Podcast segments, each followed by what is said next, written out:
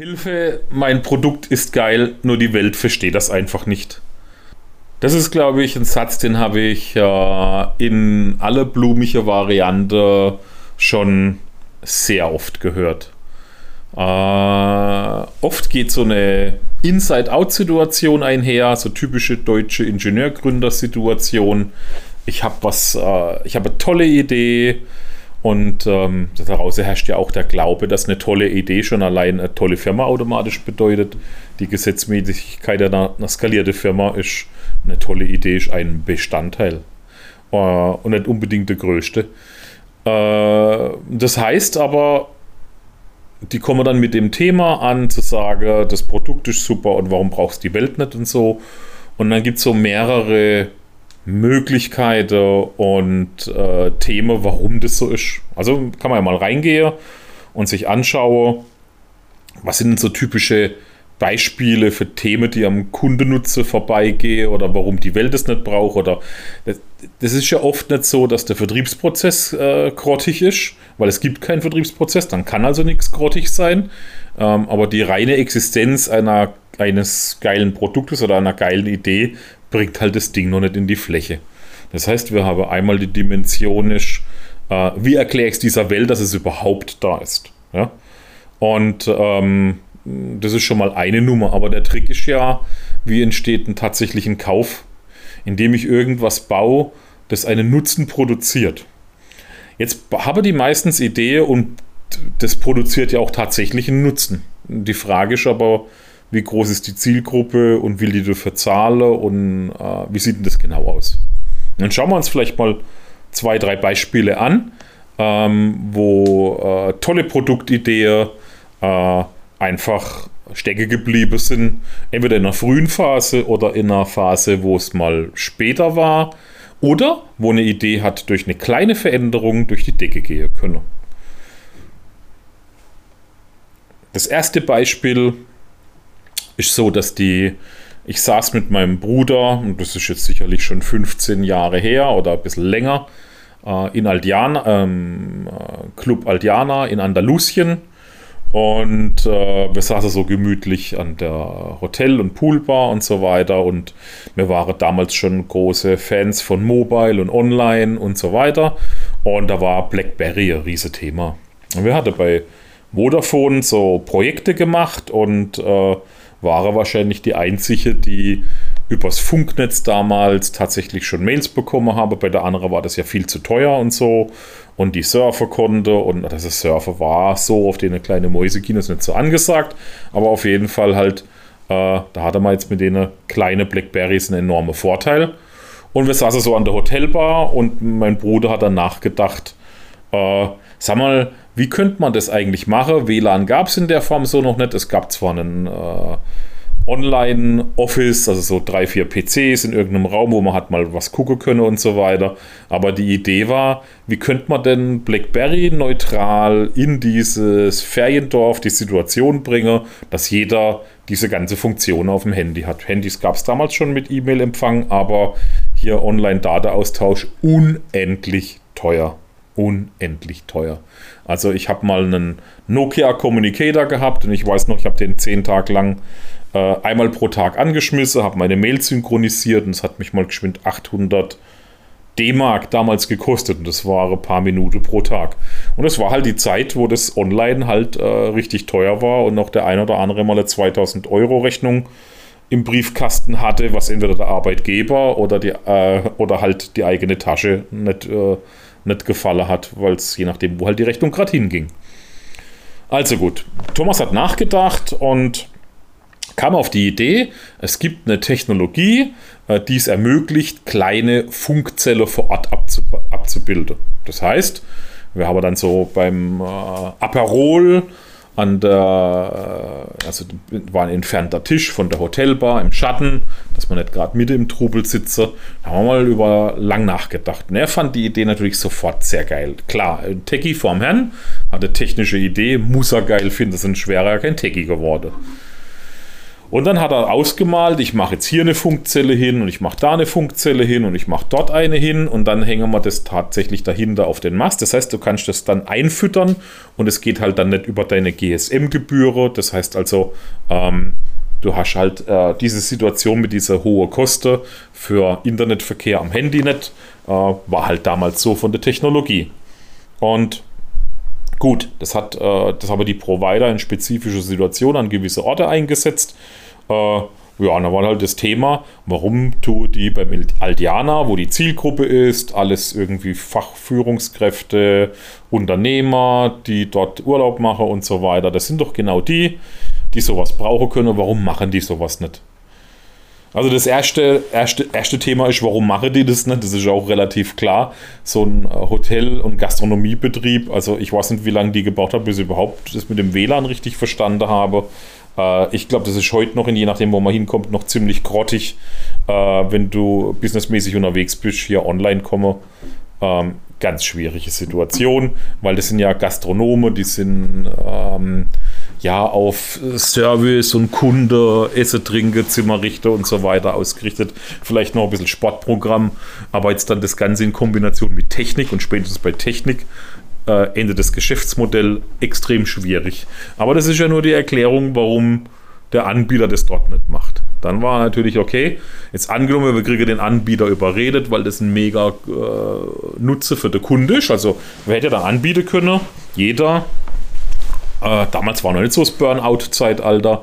Jeder kann dann äh, für Kosten, also kostenfrei, also was seine, was seine eigene Provider-Koste angeht, sein Handy online schalten mit der Technik. Das ging halt so. Äh, sag ich, okay, das ist in Ordnung. Jetzt überlegen wir uns mal, wie sieht denn das Nutzenmodell von dem Thema aus? Wer will denn das von denen, die da kommen? Also die Idee ist geil. Du kannst annähernd umsonst online surfen im komplette, in dem komplette Aldiana-Anlage, die, keine Ahnung, äh, sehr, sehr weitläufig war, zwei Kilometer lang und ein halber Kilometer breit oder so. Also da war schon Fläche. Ne? Und das, das, das hätte das Problem gelöst. Ne? Alle wäre online gewesen, damals schon, hätte seine E-Mails lesen können und so weiter. Gut. Also Nutzer ist da, schon mal gut. Also wenn eine Idee Nutzer produziert und nicht nur für sich selbst da ist, haben wir verstanden. Jetzt ist die Frage, okay, Zielgruppe.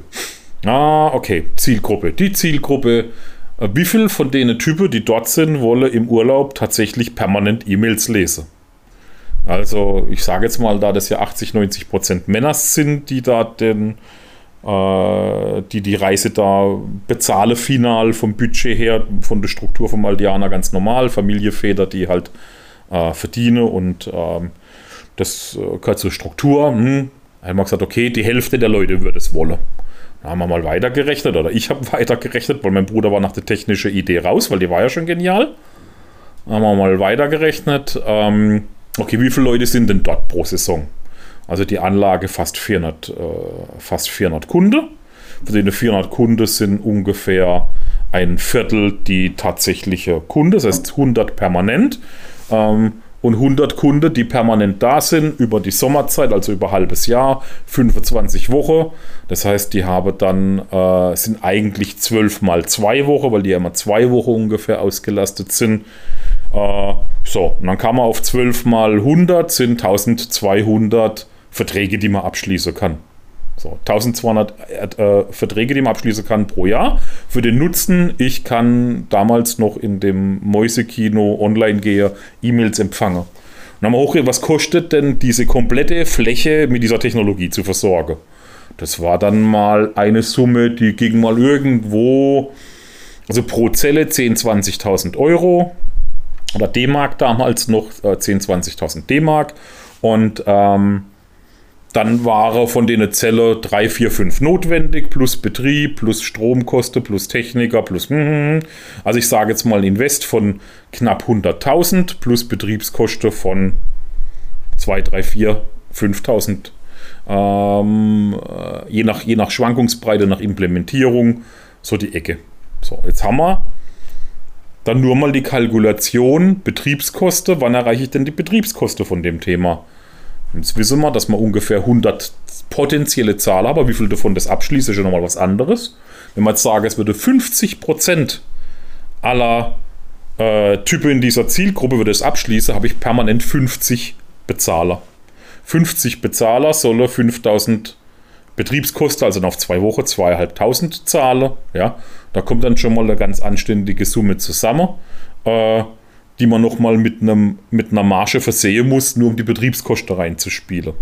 Dann ist die Frage, wie lang läuft so eine Anlage und rechnet sich das, also die 100.000 legen wir jetzt mal auf 10 Jahre um, wenn das so lang gewesen wäre. Und dann sind es immer noch 10.000, kommt nochmal ein Tausender drauf, plus die Finanzierung und so weiter. Also mir kam er irgendwie zum Schluss raus, da hätte jetzt jeder irgendwie eine Summe zwischen 100 und 200 D-Mark pro Woche abdrücken müssen. Wenn viele das buchen, dafür, dass sie ab und zu eine E-Mail lesen können, anstatt ins äh, Internetcafé in der, in der Clubanlage zu gehen. Rechnet sich das? Macht es Sinn? Kann man das verkaufen? Verkaufen muss es ja auch noch und so weiter vor Ort. Ähm, naja, also das Modell war so, dass es sich mit einer ganz hohen Wahrscheinlichkeit gar nicht gerechnet hat, weil äh, Nutze gegen notwendige Kosten nicht zusammenlaufen. Und dann war auch noch unbekannt, wolle das die Leute tatsächlich. Also da haben wir ein ganz klassisches Inside-Out-Thema. Super geile Techniker-Idee. Brauchst der Markt, kann ich es verkaufen? Wolle es die Leute wirklich unbekannt?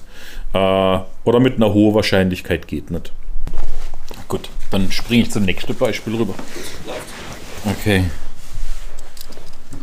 Gut. Äh, wenn das jetzt nicht anschaulich genug war, dann gibt es noch, äh, noch mal ein weiteres äh, Beispiel aus der Provider-Ecke.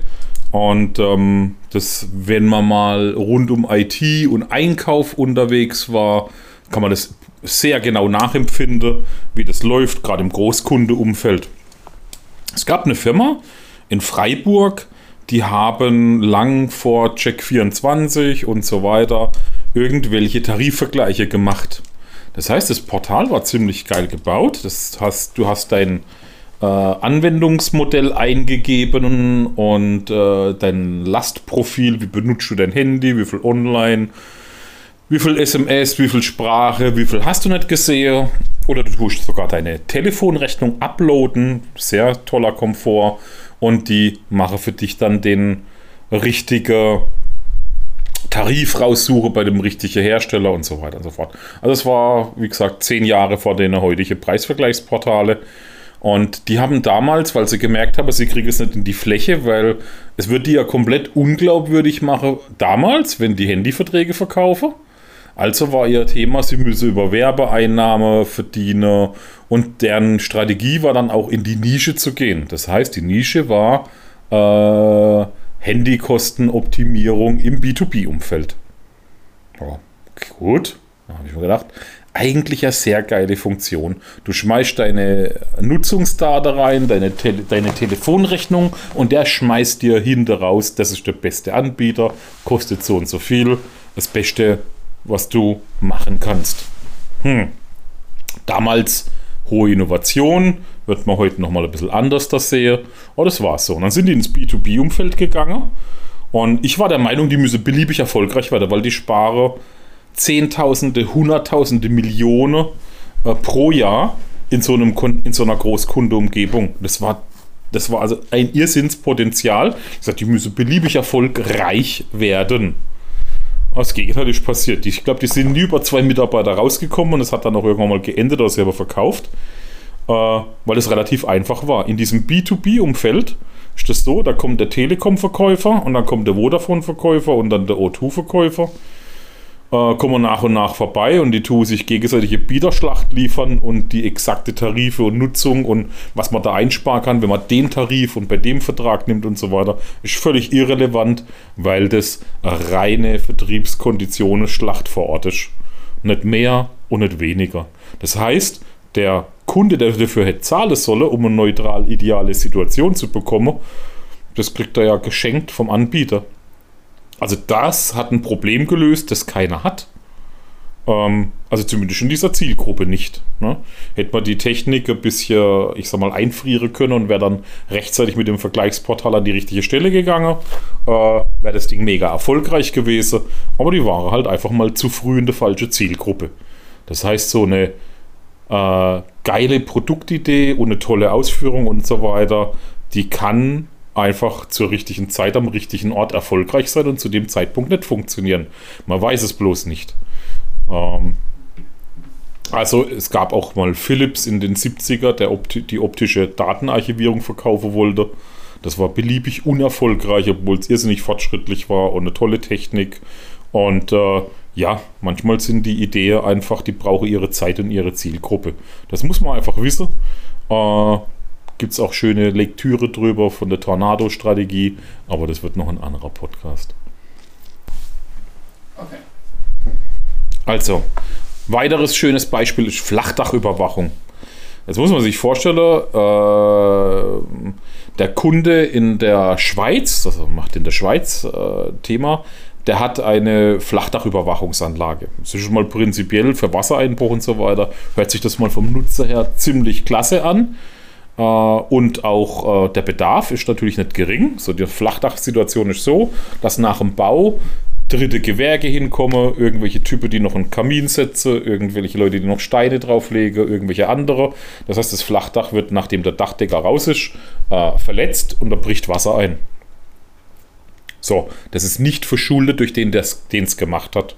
Das muss man sich angucken. Die Quote ist so, dass ungefähr 15% aller Flachdächer undicht werden anhand von Ursachen Dritter und weitere 15% werden prinzipiell undicht, weil es einfach äh, konstruktiv ein extrem schwieriges Thema ist. So, passiert eins, so eine Flachdachüberwachung würde ja bedeuten, äh, ich würde es früh erkennen und bevor nämlich ein Schaden bei einem 100.000 Euro Dach von 50.000 Euro entsteht, würde ich das früh erkennen, dann kostet mich das ganz kleines Geld. Also das Produkt hat einen echten Nutzen Jetzt ist die Frage, wer sind die Nutznießer davon? Jetzt nehmen wir mal, der erste ist der Mieter, der unter einem Flachdach wohnt. Der Mieter hat dann keine nasse Wohnung, aber kann der Mieter bei der Entscheidung mitwirken, wie das Haus gebaut wird? Nö. Also gehen wir zum Eigentümer. Der Eigentümer hat der Eigentümer einen Vorteil, wenn das Flachdach Früherkennung, wenn das eine Früherkennung ist vom Schaden her. Hat er nicht, weil A, die Versicherung zahlt, B, der Dachdecker muss zahlen.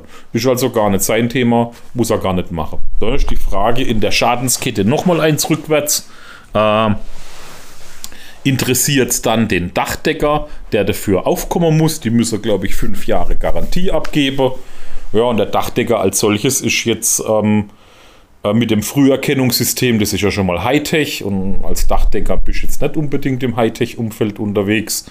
Und äh, ja, und der gemeine Dachdecker ist auch eher ein Kleinbetrieb und tut es auch nicht wirklich kalkuliere. Und wenn halt ein Dach undicht wird, was ja bei einem circa einem Viertel bis einem Drittel passiert, äh, manchmal sind sie schuld, manchmal nicht. Das ist die Schwierigkeit der Nachweisbarkeit. Die, die sagen dann, sie legen angeblich halt ein paar tausend Euro zurück, dass wenn sie ab und zu was reparieren müssen, sie es wieder hinbekommen. Also irgendwie ist das Produkt sehr, sehr, sehr, sehr, sehr nutzvoll und sinnvoll, weil du einen Schaden von 50.000 äh, Euro auf 5.000 unterminierst, aber es gibt gar keinen echten Nutznießer davon. Extrem schwierige Sache. So, äh, wie kann denn, das heißt, wir haben wieder den Fall, Inside Out, geile Idee, aber die Welt braucht es irgendwie halt nicht. Jetzt ist die Frage, wie kommt man denn dahin, dass wenn ich so eine Idee habe, wie finde ich denn raus, ob es die Welt doch braucht und wenn ja, na, welche Umstände? Und da gibt es ganz oft das Thema, ähm, dass man eine Nutzeninnovation zieht. Also wenn zum Beispiel bei diesem Flachdach-Thema äh, der Kunde hergeht und sagt, okay, jetzt hat der Dachdecker, ist ja der, der den meisten Pain hat, wenn das Ding schief geht aber der kauft es halt nicht, weil er anders damit umgeht und es gar nicht so professionell kalkuliert. Ähm, ja, gibt es vielleicht die Möglichkeit, ich mache ein Nutzenbundle. Das heißt, die Versicherung muss das ja zahlen und der Dachdecker muss das zahlen. Das ist ja so quasi eine mehr oder minder Leidensgemeinschaft, je nachdem, wie die Situation aussieht. Wenn man jetzt dem Dachdecker anbietet, du kannst den, du kriegst das äh, Produkt als Versicherung verkauft, ja, das heißt Flachdachüberwachung mit dem Thema. Das heißt, die Versicherungsgebühren sinken. Du kannst dich absichern gegen das Risiko per Vertrag. Und dafür muss das Ding halt eingebaut werden. Dann entsteht ein neuer Nutzer. Du verkaufst nämlich dem Flachdachtyp dann kein Gerät für 3000 Euro mit Hightech und so weiter, Und du verkaufst dem ein eine Risikopolice, wo unterschwellig das Produkt halt mit drin ist, aber das geht dann auch nichts mehr an. Was bedeutet im Endeffekt, dass er sofort ein einfaches, kleines, leichtes, innovatives Nutzenprodukt hat. Ich gebe von mir aus für kleines Geld äh, eine Zahl X aus und dafür habe ich mein Flachdachrisiko bei dem Bau dort abgesichert. So, damit kann so der gemeine Dachdecker dann wieder was anfangen. Und was ich meine ist, es gibt äh, immer wieder einen Weg, selbst wenn die drei Hauptnutzergruppen es nicht können. Es kann eine Kombination sein, ein Offering verändern und so weiter und so fort. Also eine tolle Idee zu haben, die nicht in die Fläche geht, heißt nicht, dass das Pferd tot ist und dass man davon absteigen muss. Also das heißt, man muss sehr innovativ sein. Da gibt es Techniken dafür. Wo ihr da drin steht mit dem Thema äh, habe ich eine innovative Idee und kriege sie bloß, weil die Idee eine Zielgruppe adaptiv ist oder was auch immer. In die Fläche kann man ein Stück weit über, den, über unseren Online-Test, über unseren Sales Readiness-Test erfahren oder die Sales Readiness Live-Analyse, die mir regelmäßig durchführe. Äh, könnt, ihr jeder, ihr könnt ihr euch jederzeit anmelden. Der Link dazu ist unten in den Show Notes vom Podcast.